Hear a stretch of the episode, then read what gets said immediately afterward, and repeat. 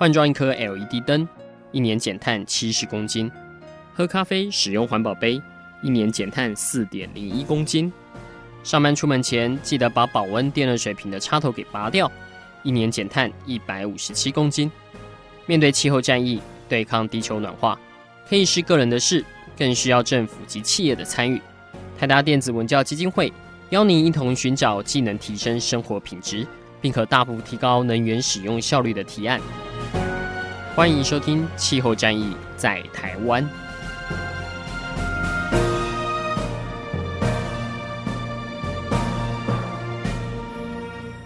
欢迎收听《气候战役在台湾》，我是主持人泰达电子文教基金会执行长张扬前阿甘。这一期的节目来跟大家分享，在台湾，我们希望做节能，希望做到减碳，但是在工业部门可以如何能达到这样的一个目标？我相信是大家都很想知道的。当呃我们已经在建筑里面，在交通里面尝试的呃把建筑的能耗给降低，尝试的将交通呃朝向了电动化，那在工业上面到底有没有一些的机会哦？看到许多的报告，看到最近有关绿色供应链的兴起，我相信大家对于在台湾有没有这样的机会，一定都是感到非常的好奇。那我们之前也已经有请过许多的专家来跟我们做一个分享了。今天呢，我们请到的呢，则是真的在这一行可以称得上是老兵哦，在经营在这个行业已经有三十年左右的一个时间。呃，目前是军源能源技术工程股份有限公司的总经理赵宏耀赵总经理来跟我们分享一下，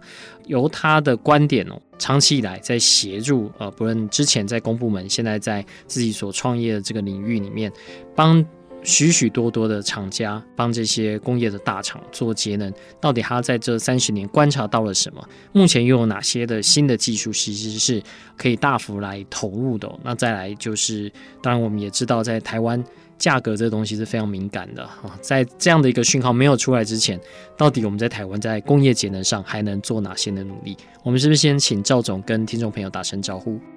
啊，各位听众朋友，大家好，我是金源能源技术工程股份有限公司赵宏耀赵技师。那我本身也是空调的技师。那我在这个行业大概从学校毕业啊，就就一开始进入到工业技术研究院做了三年的 R&D，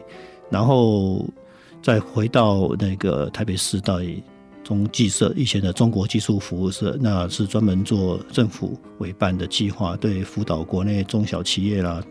那能源大用户的一些节约能源的诊断辅导。那这个部分一直到啊九十四年中技社把业务转移到绿色生产力基金会，那我本人在九十七年离开，在创立跟朋友一起创立了这个公司。嗯哼。嗯、呃，您在这几年所参与的、其实跟、哦、我们一直在做这种节能的是非常相关的嘛。那当然，节能有分很多层次啊，有的是要去换这些设备啊，不同的 component，那有的是从系统，那当然又要再结合一些所谓的绩效保证。能不能那跟我们先呃简单分享一下，目前在台湾，我们在提到呃，不论是帮厂家或帮厂房在做节能，大家对于节能的认知大概是到一个什么样的层次？他们对于像是节能绩效保证这样的一个概念，大概跟我们一般在讲的这种呃节能绩效保证会不会有一些落差？OK，节能绩效保证它当然目的是为了节能，因为最原始的想法就是透过节能技术的引进，协助客户去节省它的能源费用的支出。嗯哼。但是你知道，所有的这些改善呢、啊，很多都需要有一个资本投入，要替换设备、汰旧换新等等。那以往的状况，大概他在传统的做法，他会是由公务或者常务部门提出一个执行计划，去跟啊上面的高阶主管跟财务部门要预算，要到预算以后，才开始回到譬如说可能自己内部设计，或者委外面委委托外面的专业人士做设计，然后再采购发包，然后施工，然后再来验收等等。那在验收阶段，大概一般也看到说哦，功能完整之后，大概就交付给客户使用。那这个情况下，大家知道，因为资本在公司之间，资本是竞争的。嗯，在多数的情况下，老板可能会认为，啊，如果设备没有太大问题，啊，灯会亮就继续亮着吧，也没什么不好的话，那就继续用着吧。所以这时候，你资本竞争常常在这个部分在在会跟生产赚钱的单位在竞争的时候，你常常会要不到预算，或者要的很少的预算。嗯哼。那当这个时候发生情况发生的时候，我们可以让外面的私有资金啊，或者是第三方的资金进来，结合这个样子的技术一起去做，等于是把投资的资金带进来。那将来怎么办呢？就就你每一年省下来的钱来偿还这个原始的投资。那也许三年，也许五年，甚至可能七八年。那当然时间越久，你这个专案执行的风险会越高。不但如此，它还有利息变动的风险啊。嗯。那还有客户本身也有可能营运中断的风险。那这个都必须要再考虑。所以这里面会比传统的工程执行的时候，它会有额外的费用。那么还有一点就是说，你谈的节能量，甲方谈的节能量跟乙方谈的节能量中间可能会有误差。所以到底谁说了算？所以理想的做法，之前可能就要有一个量测验证，我们所谓的 MMV 的计划，把它定出来之后，大家按计划来执行。那讲白了就是说，执行前就是先君子后小人，然后不要后面再来争执，这样就很很麻烦。那这样子的执行概念，其实就是把甲方本来缺乏的技术啦、资金啦，甚至啊比较专业的 manpower 都带进来，让甲方可以关注在他的核心事业。那这些事情呢，可能有其他的专业领域来来协助。那一方面呢，甲方可以提早获得一个比较新的技术，也可以改善它的能源消耗。所以总的来讲，它算是一个商业的营运模式，它不是一个什么特别的技术。所以为什么要讲这个？因为大家可能把它以为 ESCO 是一个 很高干的什么技术，其实不是，它就纯粹只是一个财务操作加上工程技术两个互相结合的一个结果。是，那当然在这几年哦，因为我这边所接触的，不论是在环保署或能源局所提供专案，或是我们在看到国际上，呃，在做过去有些 CDM，它可能也是在国际上在推动减碳，然后把这减碳下来的这个碳汇哦拿在市场上卖哦。我大概每次出国都会去买这种协助印度工厂 去做节能的 这种的，就是它在国际上是是有经过 CDN 认证的这个碳汇，然后也有拆开来再卖。可是在台湾，呃，我们看到政府当然它有做不同方向的这个的呃算努力了。那有些就是直接补贴你去把你这个设备换掉啊，呃，要不然就是现在我们谈的比较多这种绿色供应链哦。当你的这个品牌厂商开始对整个的供应链 Tier One、Tier Two 去做这些要求的时候，去让你不得不去思考，什么时候我要去采取一些绿电，什么时候我的能源密集度必须要下降，以符合这样的标准。那更狂论说，接下来可能在欧盟，呃，会有这种所谓的碳关税。当你的这每度电的排碳量跟欧盟当地如果不一样的话，如何去米平这个的价差？我想这。各种不同的这种算法哦，跟目前整体的 ESCO 的呃节能绩效保证的这个的发展有没有带来一些改变？就是因为最近看到越来越多这种不论是外在的对厂商的压力哦，或者是虽然大家现在还是不太谈电价合理化这件事情，但会不会已经有一些改变？是您现在在做相关的工业节能的，不论是顾问也好，或实际参与，已经有带来一些改变了。其实不可讳言，那个能源价格确实是整个活动驱动的主要动力之间。但是现在这个议题暂时因为很多因素的考量，比较没办法放进来做一个驱动力。那反而就像您刚刚讲的，现在的驱动力可能来自于企业的 CSR 企业社会责任报告，或者从绿色供应链它要求那个减碳的压力，譬如说 Apple，它会要求台积电去买它所谓的那个绿绿电的一些相关。所以绿色消费其实已经也谈了大概应该有十几年以上了吧？那这个压力是慢慢形成，所以你可以看得到，那在这个绿色供应链上来的压力，可能因为从消费者端来的要求，那导致从国内的像宝成啊、阿迪达或者 Nike 代工啦，我们的这些电子五哥替其他品牌的电脑代工啦、手机啊等等，都会面临这样的问题。那就像您刚刚讲，欧盟最近也在考虑跨边境的这个、碳足迹的这个额外的税部分，这个对台湾来讲，本身我们是一个外贸导向的国家，就是以也是以这个产品销售对外销售来讲，这是会是一个压力。那这个计价的部分对国内的制造厂会成本会上升，嗯哼。可是相对的会带来也许另外一种状况，会是否经过评估计算的时候，它这个厂不在台湾设，跑到国外去设，这也是另外一个压力。嗯所以，either way，如果他在台湾继续做，他这边继续做，我想这个带来的将来对节能或者是对绿电的应用会是一个机会。那如果要衍生的谈，就是说他的问题是，我要获得这样子的减碳的成效，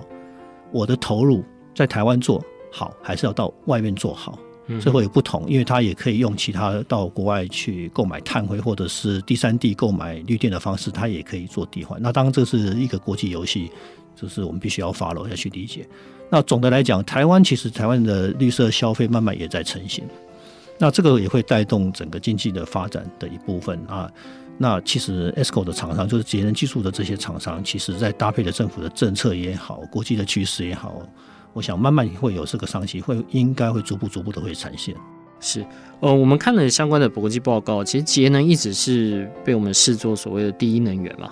就是在所有的投入里面，你去盘点下来，节能一定是在某一块所谓的这个易摘的果子哦，就是比较低的这果子，一定是那一块你可以先做的。那现在呃，就我们之前访问许多专家是，很多厂他连易摘的他都懒得做，可能觉得这个效应不是那么高哦，或者是说这个投入还在另外找了很麻烦，那就更狂认说是后面可能真的要投入比较大资本的。可是在最近我们看到的一个现况是。渐渐的，在台湾，呃，不论是风电或是太阳能相关的这个光电哦，那这个风电可能又分像陆上的这个呃风风电，陆风它的呃这个 FIT 大概快到期了，所以到后面的这边这一块，如果不是由政府收购的话，等于会有一块这样的一个电进入到市场。那离岸风电的话，当然我们不知道说它跟每个厂。谈的这个价格是怎么样？但你如果是长期拉长来看的话，比如说我是一个比较长期的，呃，你甚至是在确保说你这个电价是你可预期的。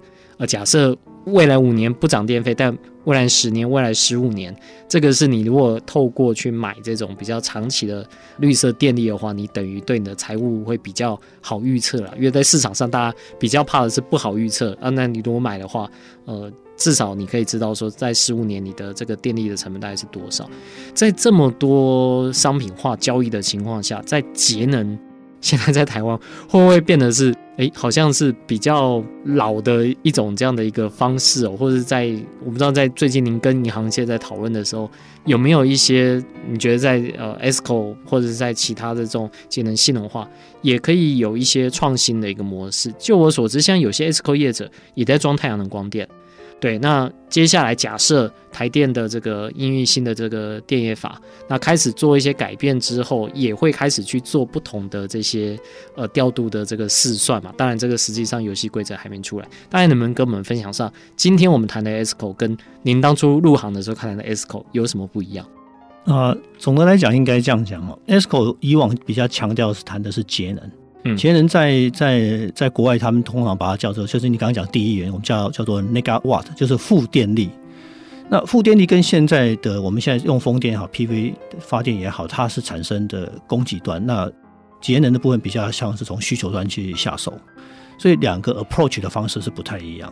那您刚刚提到说很多 ESCO 业者也去做 PV 发电，这个其实很简单的道理嘛，就是纯粹就是在商言商，哪边有机会就往哪边去。嗯，那这个部分就是。做生意的角度，它是有所选择。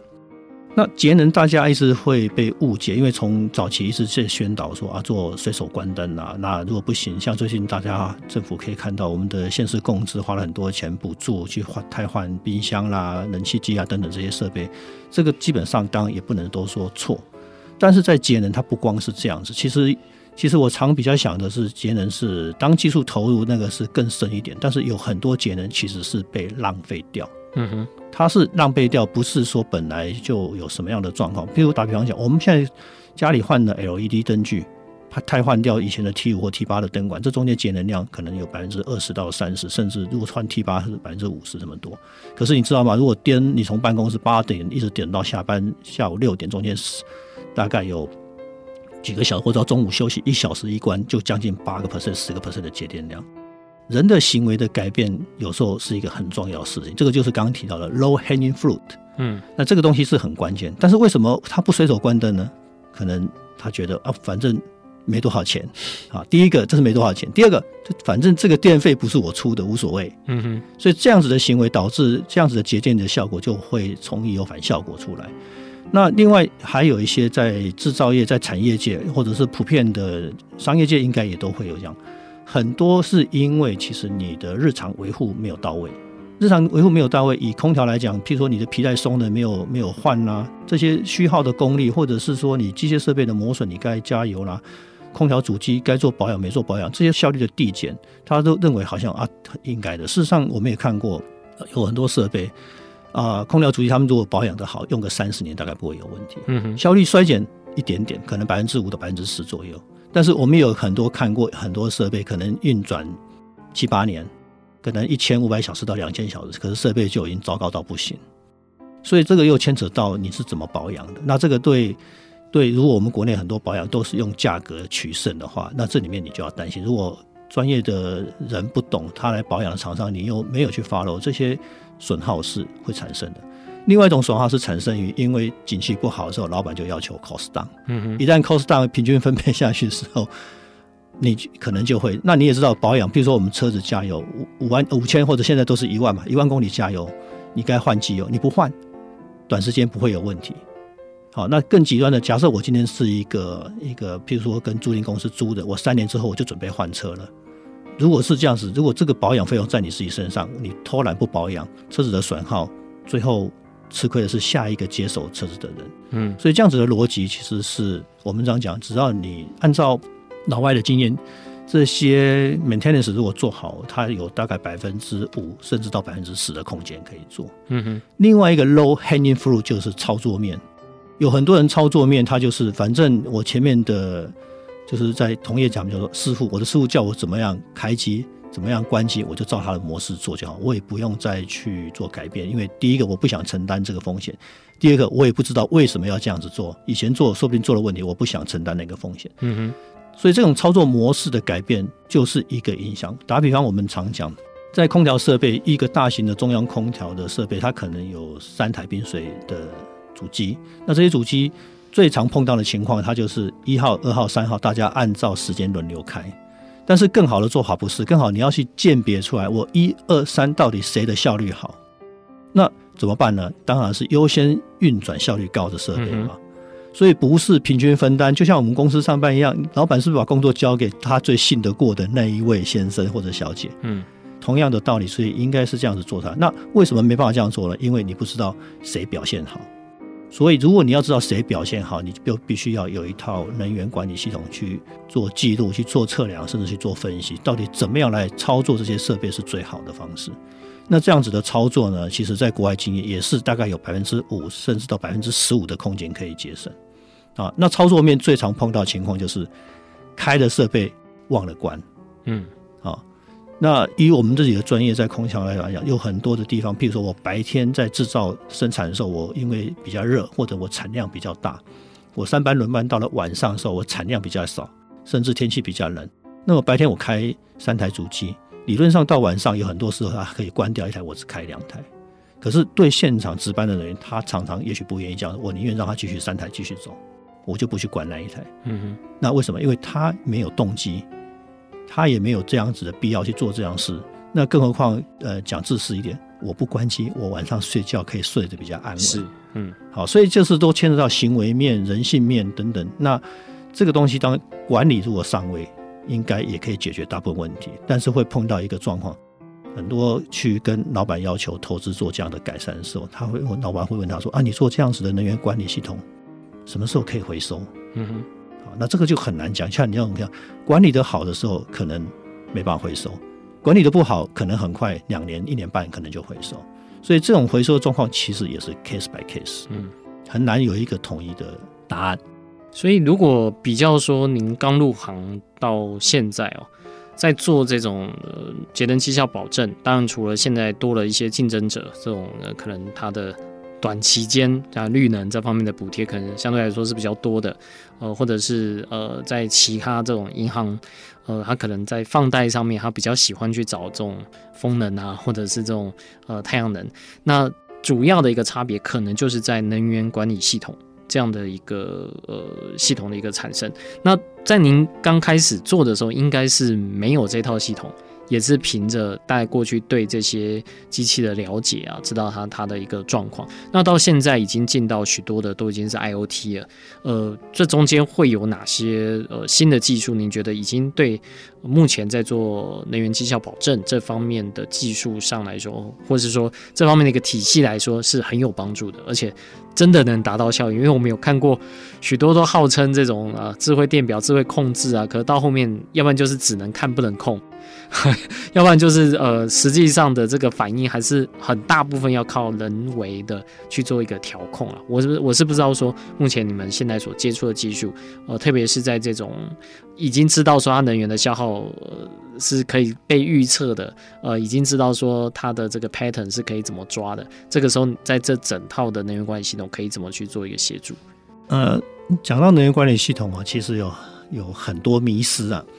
我们讲能源管理系统啊，先讲这个名词，这个叫叫做 Energy Management System 啊，讲这个东西。可是，在中文翻译的时候都这样子翻译。但是现在在沟通上常会有个误解，把 ISO 五万零能源管理组织也叫做能源管理系统，因为它的英文大概也是 也是这样子缩写这样，所以很容易 miss。所以这里面讲的要先讲两块，到底你讲的是管理面还是讲硬体面？嗯，那一般您刚刚的意思应该讲的是属于硬体上的问题，好。硬体上的问题，就第一个回答的问题有你刚刚提的状况，就是说，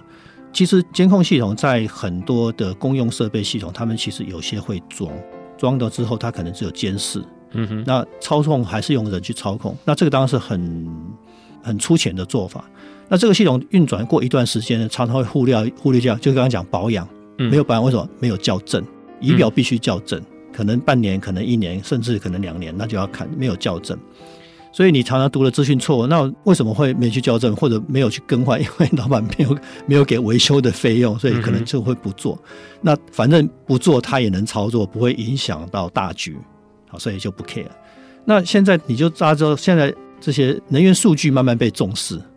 那最近的问题是装装了这些表以后，如果数据正确，像现在装很多电表，嗯，Power Meter 装了很多，因为相对大家电表可能在一个比较合理的价格，愿意装电表。所以我常讲。装电表对，没有错。装完电表，你有没有跟上来的是你的 data analysis，你的资料分析有没有跟上来？那装电表有一个最简单，我们曾经实际上看过。我装完电表之后没有去看，我们把它拿来出去一看，我说：“哎，奇怪啊，你怎么会有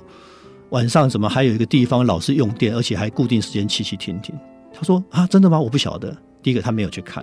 所以你装完电表，你要先去看有没有不合理的用电，然后再下一步你要做资料分析，你去比较类似的部门或者类似。的场域，啊，用单位人头去算啊，或者用单位面积去算啊，这个能源的用量合不合理？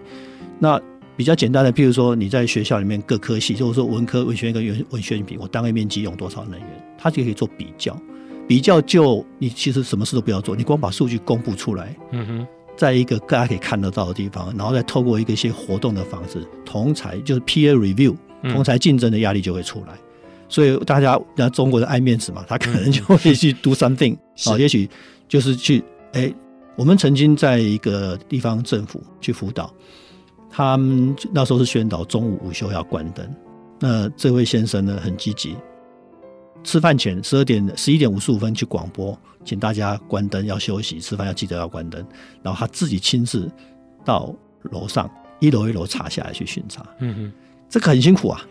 非常辛苦啊。而且你能够做多久，对不对？所以你透过监控系统，你可以取代这样的事情。但是重点是你一定要回去看那个数据，嗯哼，否则这个东西是没有用。再来会牵涉到更深入的部分，就是会去做，譬如说单位能耗的比较。譬如说我可能产品比较可以做的，譬如说你可能有生产一线、生产二线、生产三线，那做的东西如果差不多或者是怎么样，我可以把单位产品的能耗做一个记录。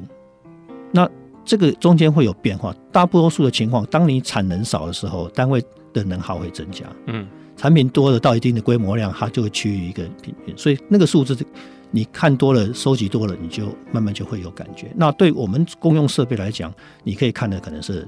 啊，冰水机的单位能耗，比如说我每一个冷冻吨用到多少 k 瓦能源效率，空压机呢，我可能我每送出一个吸烟面，我用到多少度电。这样子就可以做，那这个是设备，当然也可以扩大到一个系统来做比较。所以重点是做了能源管理系统之后，只是第一步。嗯哼，你收集的资料，然后你看这个资料，也许你会发现，哎，something wrong，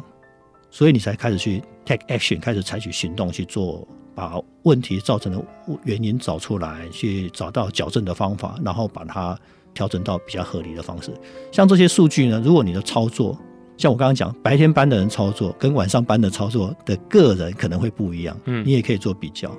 那就要搞出来为什么晚上的操作会比较糟糕。所以这样的话，就冤有头债有主。嗯哼，那能源价格不好没关系，可是我知道这个是谁犯的错，或者是有没有进步的空间，至少可以找到一些答案出来。其实我们一直看到说能源管理软体啊，如果它只是真的只管理能源，那是很可惜。因为能源管理软体基本上是让你知道，在一个工厂里面，它在投入跟产出里面最有效的一个方式。你只是透过能源去能源的这个数值，然后你可以去抓出这样最有效率的一个呃，算是区间。可是在这中间又有许多新的技术进来哦。那呃，我也不知道说现在以 ESCO 来说，建构能源管理系统应该一定是第一步吧。应该是第一步啊，应该是第一步。唯一最比较难回答的是，这样子的投资什么时候可以回收？所以这个是一般，我相信业主都会询问。是啊，这通常你们会怎么回答？这个就是说，回到刚刚我讲嘛，这个就我们必须老实跟他讲，depends case by case。嗯，打比方说，随手关灯这个是好的。如果你的企业文化够好。随手关灯是一个企业本身形成的文化，或者是内建的文化之后，你其实你不用去装什么控制系统，它自然就会节电。可是如果你没有，那我做了一个节电的，比如说二线式的电源控制的管理系统，设计排程啊，或者设计很多感应器啊，人离开它会自动关灯等等这样的东西，科技的投入是没有问题。可是当你是做一个节能做的本来就随手关灯做的很好的企业，你做这个东西的投资能不能回收？嗯，可能是 never pay back。嗯哼，但是反过来的话，你有可也有可能是一年就可以回收，所以这个是真的是 case by case，这个没办法绝对的去讲。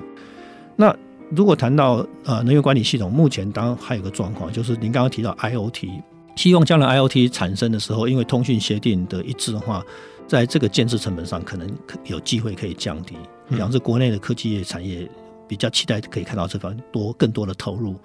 以往的。状况会，你用了 H 牌之后要换成 S 牌，嗯，要换成其他的任何品牌，中间都或多或少都会有一些 gap。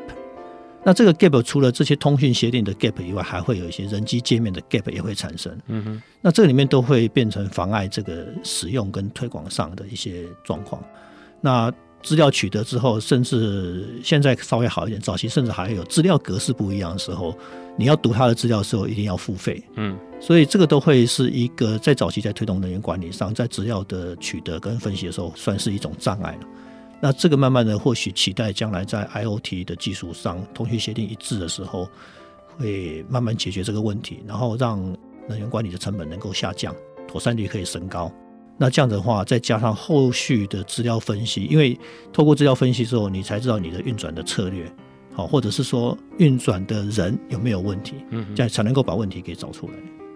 您的专长是在空调方面哦，是，能不能大概跟我们分享一下？因为刚刚您提到这些大概是比较基础的，但您实际看过或者是贵公司现在所接触完成的这些个案呢，有哪些部分是真的能够帮一个厂或者说一个是厂房能够快速去做节能？我之所以用空调，是因为。一方面，呃，多半接到的资料就是在 ESCO 其实做空调的可能占多数啊，因为它的好像回本是比较高。嗯嗯嗯、但这几年当然在灯啊，在相关刚提到再生能源也都有在有一些碰触。但以空调来说，您觉得有哪些的是今天如果呃刚好听众他本身可能自己有工厂，或者刚好他是能源管理人员，也许可以从这边去做一个切入的。空调，因为其实讲起来，在大型的商业大楼或者大型的工厂在应用，一般大多数会使用中央空调的冰水系统。嗯，那这里面，当你在范围比较小，会用到传统的可能传统的分离式或者现在多联式的分离式这些设备的时候，那边的着力点就反而比较少。那个纯粹就是设备的保养跟你的使用的行为，嗯，那个才会是主要的影响。要从从你一开始选到，比如说一级能效跟二级能效的设备，就会有差别。那所以那边的着力点在 ESCO 来讲其实比较少。那就大型的中央空调冰水系统，它其实我们现在跟很多客户在谈的，其实都是一些成熟技术，并没有什么太新的东西。那为什么会有机会呢？因为不管怎么样，可能前面的人设计上就犯了一些错，嗯哼，或者前面的人最常就是 over design 了哈，嗯，那或者是因为经过了一段时间，十年、二十年使用，环境已经不一样了，好，第三个呢，疏于保养，所以导致我们后面在做的时候就有很多机会。那以中央空调冰水来讲，其实它是一个广泛的使用的系统，为什么？因为这个不管你从台积电啊电子业，或者传统的制造业、纺织业。甚至现在的我们讲的 Costco 啊，或者是像 SOGO 百货这样子大的商店的，或者是上班大楼，嗯哼，我们是从一个机房给你电，透过一系列的设备产生冰水，那这个冰水送出去你使用的现场，把热量带回来之后，温度升高，再回来我这个中央的系统，再把它重新再冷却，再送出去，嗯哼，所以它是在应用上来讲，这是这个是一个很基本的一个组成。可是，在应用端的时候，当它这个冰水送到医院的病房、ICU 病房，送到半导体，你处理的空气那边是处理空气冷却，那边的处理的行为有不同的行业、不同的制程，它有不同的要求。嗯，医院的要求对空气的要求，那半导体业对制成里面无尘的要求，啊，那。一般舒适空调的要求，甚至我们呃在电信机房或者我们现在的那个 server 的机房的要求，在空气的处理的情况都不太一样，所以那边会比较多的变化。但基本上在中央空调冰水系统是比较单纯，嗯，所以我们都从这地方去着手，这里面可以做的东西就很多。那其实大部分都是要从系统角度匹配的角度去看。那比较可以要强调是传统的设计，在中央空调通常我只考虑夏天。最热的某一个时间点，用它来设计我的中央空调的，我们讲的吨位，就是它的能力，就是冷却的能力。设计完之后就结束了。嗯。但是现在，如果你回过头来，你要谈节能的话，就不能这样子做。你要花比较多的时间，你要去不但要满足最高点的设计，你还要去考虑我在不同的情境，春夏秋冬晚上，我这些设备准备怎么样来运转，去符合它现在的需求。嗯哼，所以设备的选择就会要考虑它的设备的搭，并且主机的搭配的吨位，所以不能像以前，以前就说啊，春秋季可能我开一台大型的主机，那晚上比较冷的时候没关系，反正我主机就会温度到了它就会停下来，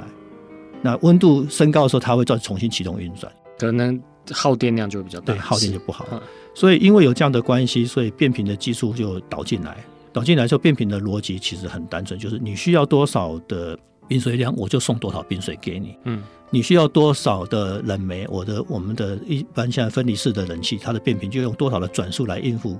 你的冷却需求。嗯，所以这样子比较能够达到节能的效果。所以变频的应用是一个重点。但是反过来讲，并不是所有的设备你加了变频就能够节能。嗯，不一定。所以这两个逻辑要搞清楚。那现在做的空调这些设备，其实。都是很成熟的设备。那如果硬要谈技术的比较大的变化，其实是现在会碰到几个问题。第一个，现在有一个新的技术叫做磁悬浮的轴承。那这个轴承用在冰水主机的话，它不需要冷冻油，所以它的效率呢，在低负载的效率所会相对好。全负载效率可能不会差太多，但重点是在低负载效率。那这个就刚好回到我刚刚前面讲，你在设计一个系统是要考虑。它的所有的运转状态不能只考虑它唯一最大的那一点运运转状态，那样是不够的。那其次呢，我们未来的话还会有一些跟环保有关的，就是现在正在转换我们的台湾二十二的冷媒的替换，又到一个阶段，已经在去年吧，应该是去年就停止用，所以将来我们国内还有更多的冷媒都必须要能够替换。嗯哼，二十二冷媒这是一个问题。那新的冷媒产生现在。在使用有各式各样不同的冷媒的产生，那透过冷媒的新冷媒的引进的时候，它的设备的效率也会做一个提升。嗯、那比较可惜的部分是，这个在国内的压缩机制造商，这个都还在追赶。我是说，这种新的冷媒没办法用在我们现在国产的的这种设备里面吗？啊、呃，现在还不是，现在还不是，但是都在还在发展。嗯，那国外的部分当然已经有在做。那技术上应该是可以，但是就是说费用上会稍微贵一点。嗯哼。那其实严格讲起来，除了磁悬浮冰水机算是一个比较有大一点的变化的技术以外，其实传统的冷冻空调的领域没有太多新的东西出来。那这个部分就要可能要看看以后在 IoT 的技术有没有可能可以做，因为像刚刚讲 IoT 的技术。在水泵浦、在冰水主机，甚至在我们屋外的冷却水塔，这些设备彼此之间的运作，有没有办法建立一个 talk 物件对物件之间 talk 的方式来处理？那可以发展出一些运转的模式，让它的效率更提高。那以前这些东西全部都要靠一个能源管理系统来做，能源管理跟控制系统来做这样的事情。嗯哼。那当设计这样的系统的人，如果他的理解不够的时候，中间的也许可以做到八十分、九十分，他可能只做了六十分、五十分，所以中间就会有一些 gap 存在。那其实传统的这些中央空调冰水系统，以前都是走固定水量，现在是走变动水量，所以变频器也被导进来。那所以变频器的应用在中央空调如果适当的的应用的话，其实可以会有蛮大的帮助。那以目前来讲，整个中央空调冰水机房，我想台积电呢、啊，我们举一个比较大的这些半导体厂或者是 LCD 厂，他们大概我们看过的，以他们现场的资料来看，一个冷冻吨大概可以做到零点五五到零点六 k 瓦，算是非常好。嗯、可是。像国内目前一般的办公大楼，如果你用的是中央空调，我们见过大多数系统可能都落在一个冷冻吨大约在一点零甚至一点二以上，嗯，所以这中间大概会有蛮大的差距。那并不是代表说我们的国内的这些中央冰水机房都有能力可以做到零点五五到零点六这个 range，不一定，因为毕竟台积电他们这些大厂它用的设备是很大一台，嗯、我们的办公大楼大概不需要用到这么大。但是有没有机会到零点八、零点七？我觉得是有机会做的。所以这个在这个样子的应用情况下，如果我们可以对中央空调冰水系统做一个适当的协助的话，哦，先不要谈管理，因为管理每一家的资本投入有有它的限制嘛。假设我可以可以这样子去做的话，光是资讯分享，大家把资料提供出来做一个比较，可能慢慢就会形成一个压力。嗯哼。呃，甚至 owner 可能本身就会有感觉，嗯，他就比较知道说，OK，这个可以是他努力的地方。那就以往包括跟我们在跟工研院合作做的 Green Campus 的计划啦，在台电啊中有几个案子，我想这个部分百分之三十以上的节能的机会是存在的。嗯哼，唯一的问题就是有资本投入。嗯，对嗯，其实我之所以问空调，也是最近看到一个报告，也是吓一大跳，IEA 的这个。提到未来啊，当天气越来越热，以及呃大家整体的这个生活呃越来越好的情况下，对空调的需求一定是成长的。而这是成长的区间呢，过去我所了解的是大概会超过电动车。可是我看到这最新的报告出来啊，是未来假设到二零五零年，我们绿电发展一切顺利的话，空调会吃掉百分之八十绿电所产生的电。就我们今天盖的这些再生能源，很吓人哦。对，所以这个的比例其实非常高。所以他们现在在跟 UNEP 在共同推动的一个，就是呃，希望能达到更有效率的这个标准，让在空调上面能够达到最佳的一个效率化。那他们预估是，如果按照这样下去，可能到二零三五年可以省下至少就是让它减缓啊。如果能减下这个区间的话，可以减下好像是。八个二零一八年全球的排碳量，我所以你看这个标准如果设定的好，它其实这个减下的幅度是非常大的。可是刚刚又听赵总说，其实在这几年在这方面的技术并没有说有特别的更新，看起来反而是过去过度设计，或者是说在维运上面出现这个问题哦，其实。可能是 case by case 是有机会可以去做一些调整的。我自己也曾经跟呃这种能源管理专家去看一个博物馆，他们的这个中央空调系统，买了非常好的这个变频器哦，呃，因为他们可能当初这个经费还不错，结果一去全部坏掉，就全部晾在那边，所以他们的空调系统基本上还只能处于这个开跟关，就就这两个的一个状况，所以有时候一开就是很冷。然后一关，等到热的时候再开。一方面他们又有客数，然后再来它的这个能源消耗相对来说就会比较高，所以。我不知道在刚提到这这几块，就您现在看到这些暗场，呃，可能有一些是共通性的，但是在以厂房来说，我相信这些大厂它是比较愿意去做这种投资的。但如果他们要在在空调上面去做这些努力的话，你通常会建议他们先朝哪方面去做？还是这些真的就只能到现场去看才知道说他们会面临怎么样的一个问题？这个我我先我先。Echo 一下刚刚那个状况哦。你像博物馆那个，其实它的设备的故障没办法维修，这回到前面讲，它就是因为日常该做的事情没有做。嗯、那假设设计都对的情况，它就该做的保养或者该做的一些 maintain 它没有做到。那这里面其实衍生一个问题是，我们国内在现场做这些 maintain 跟操作的人的专业，其实我的个人感觉是越来越有问题。嗯哼，那比较高干的人当然就大厂可能就吸收掉了嘛。那比较在在都会区的这些办公大楼，甚至百货公司等等，这些薪水的关系，也许是啦哈，所以他可能找不到够 qualified 的人。嗯哼，所以这部分将来会是一个 issue。那所以也有人在 review 说，有没有可能我把这样子的工作就 outsourcing 出去，我自己的就不要 take care 这样的事情。那这样子的商业模式是不是存在？我觉得还要再花一点时间去尝试了。那回到刚刚讲的那些啊。呃主要是这种工业的厂房，他如果是要去做这种呃空调的节能的话，通常你们会建议他从哪一步先着手？其实这些着手的问题应该还是这样子。或者我们一般就我们公司作业的模式，一定是找到一个客户，他就说：“安琪，你帮我看一下，我们可以节能多少？”嗯，那假设我只看空调，假设我只看空调，我一定要他把现在的这些当初有的一些竣工的图面给我。我们要先收集资料，先做研判。嗯哼，所以这是我们所谓的能源诊断。这段工作是少不掉，一定要看。嗯，那看完之后，我们才能够开出药方，说你觉得可以朝哪些地方去下手。合理的情况，合理的情况是我们希望给他一个完整的 roadmap。你从你现在现况，我觉得你在目前状况可以最好可以做到什么情况？我把这个 roadmap 给你。可是你也知道，因为这里面一定会有很多资本投入，他不见得会愿意做。那没关系，那我们来谈一下，我我中间要怎么转过来到这一轮，用两年、三年、四年、五年，怎么转过来？所以一定要做能源诊断，给他一个诊断的一个结果，然后会告诉他在某些地方怎么做，大概可以省多少，那准备要投入多少，回收大概要多久，给他一个分析。这里面一定会有长有短，嗯、那很多人会一定会从那个投资报酬率最快的先做，或者他认为啊这个东西我可以做，我来做。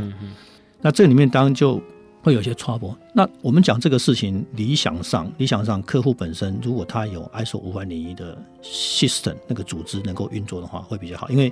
因为节能其实很多事情是一点一滴做出来，嗯、还有他客户本身他的专业的人也要有一个时间培养。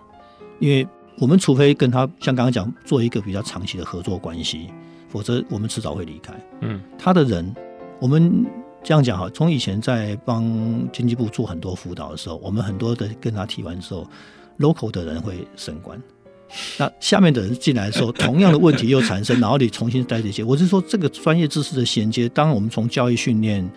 可以做一些培养，但是 anyway 这个不知道怎么样，反正它总是会有断层。嗯，所以我我我觉得像我现在这些讲的，都已经重复十年前，甚至四五年前、二十年前讲的事情。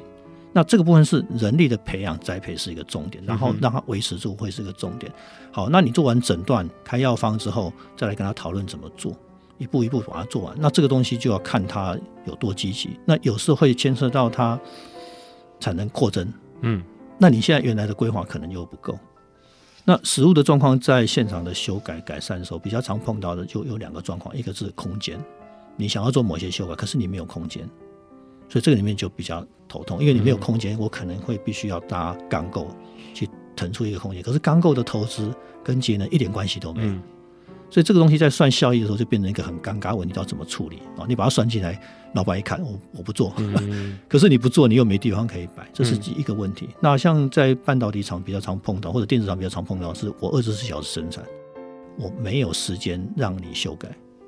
所以这是另外一个问题。嗯哼，所以。这些都是在执行面上的的状况了。那不管怎么样，如果你要开始的话，就是要有一套最好可以的话，先做一套能源管理系统，先收集资料，资料正确的时候配上合理的诊断分析，再来提出一个解决的方案，然后大家再一起思考这个解决方案要怎么做。嗯哼，哦，甚至公司如果没有钱，我要不要引入外部资金来协助这一块？OK，那空调当然是我们很关心的，但有些时候因为一些产业别的关系，那这个制成本身耗能这一块哦，通常就是在台湾可能我们比较少去碰的。但假设呃我们现在呃但国家有要求每年要节能百分之一啊。我们先不论它这个计算标准，呃，是不是真的能达到这样的一个目标，或者是说，呃，今年开始，呃，台湾也会跟国际上一样，我们必须去检讨我们的自主的一个减碳目标。那在工业这边有没有可能是一个用个比较精准的方式去做一个计算？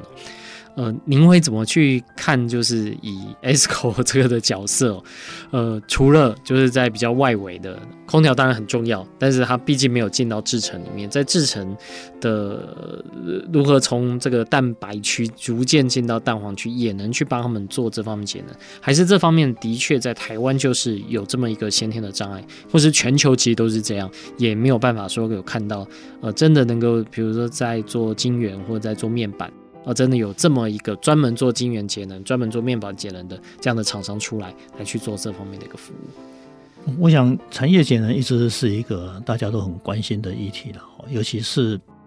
它占台湾的能源占比，在制造业占比量确实是相当大。那这里面不可讳言，其实每一个产业都有它制程的 know how。这个 know how 其实常常不足以外人道，别人你想要知道，如果不是行业里面的人，他也不想知道；一般是行业之的人，如果是竞争对手，他也不想让你参与。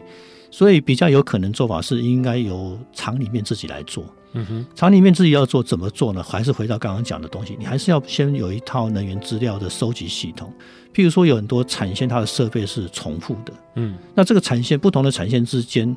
它的能源使用上，你就开始有数据收集进来，你会，你就可能就会发现，它的单位产品能耗可能是不一样的哦。那为什么有的比较好，有的不好？嗯哼，那这个也是要先有数据之后，才能够去判定说，到底要从哪边下手。那一个产线可能它有一站、两站、三站、四站不同的站别，它在里面再去做分析，那才有办法看出来。我们外人能够帮他做，其实很少。其实他如果他愿意让我们帮的话了。那能够帮的东西也不多，因为我们通常因为生产，大家你也知道嘛，生产就是交期跟品质是最重要的关键，所以这个是他们一定要先顾到的。所以在做这些所有的生产的参数的变动的时候，他们会非常的小心，这个是无可避免。但基本的逻辑，我觉得只有一个，就是说，通常如果生产如果顺的话，你的不良率会降低，嗯，不良率降低，然后呢，你不要有报废品。你不要有东西做完不要了，坏掉了，你投入的那个能源就是浪费掉。嗯，然后呢，你不要有东西做不行或回来修重工，嗯，这样子也可以避免到那个。所以，所以你有个合理的统计，我的能源投入跟我的产品实际产出，这样子的能能耗的指标可以出来的话，我想慢慢在投入时间加以实质去去分析去评估，应该还是可以解决那个瓶颈点。嗯，只不过这些瓶颈点可能都不是外人能够真正帮得上忙的。那如果更厉害的话，就会是整个产线的升级啊，那个投资当然金额就很大。是那个着眼点会是在怎么赚钱，而不是而不是在而而不是在怎么省钱。是，所以在 process 市场来讲，应该就是刚刚提到几个重点。我如果有单位产品能耗增加，你要单位产品能耗要用的少，要用的精简的话，就是你要要能够避免重工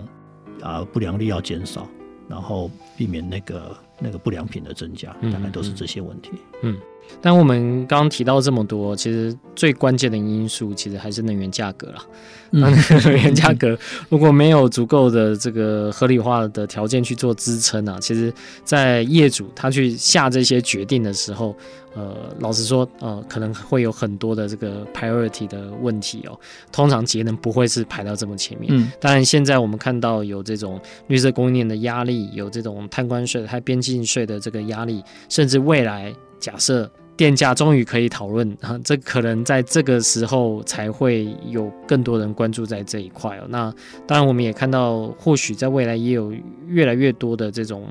呃可能的资本的投入哦。当然这，这一块我们也在。看看，不论是在台湾，或者是是参考在国际上哦，如果呃真的有这种碳交易市场的一个能够导入到国内之外，或许它会有一个比较 extra 的动力去做，或者是换一个方式，假设我们在再生能源发展条例这个顺利的推行下，呃，当不同的这种节能跟减碳的方法一起摆的话，呃，也许对厂商来说，他自己会去选择他最适合的一块。反正最终的目的都是希望能够达到减碳，然后去达到它人类可以永续生存这样的一个目标。好，今天非常谢谢赵红耀总经理来到我们节目当中，也感谢您为我们分享了这么多。那我相信接下来如果我们有很多有关节能的这方面问题，也希望能够再请您上节目，再跟我们做更多的一个分享。今天非常谢谢，是谢谢阿甘。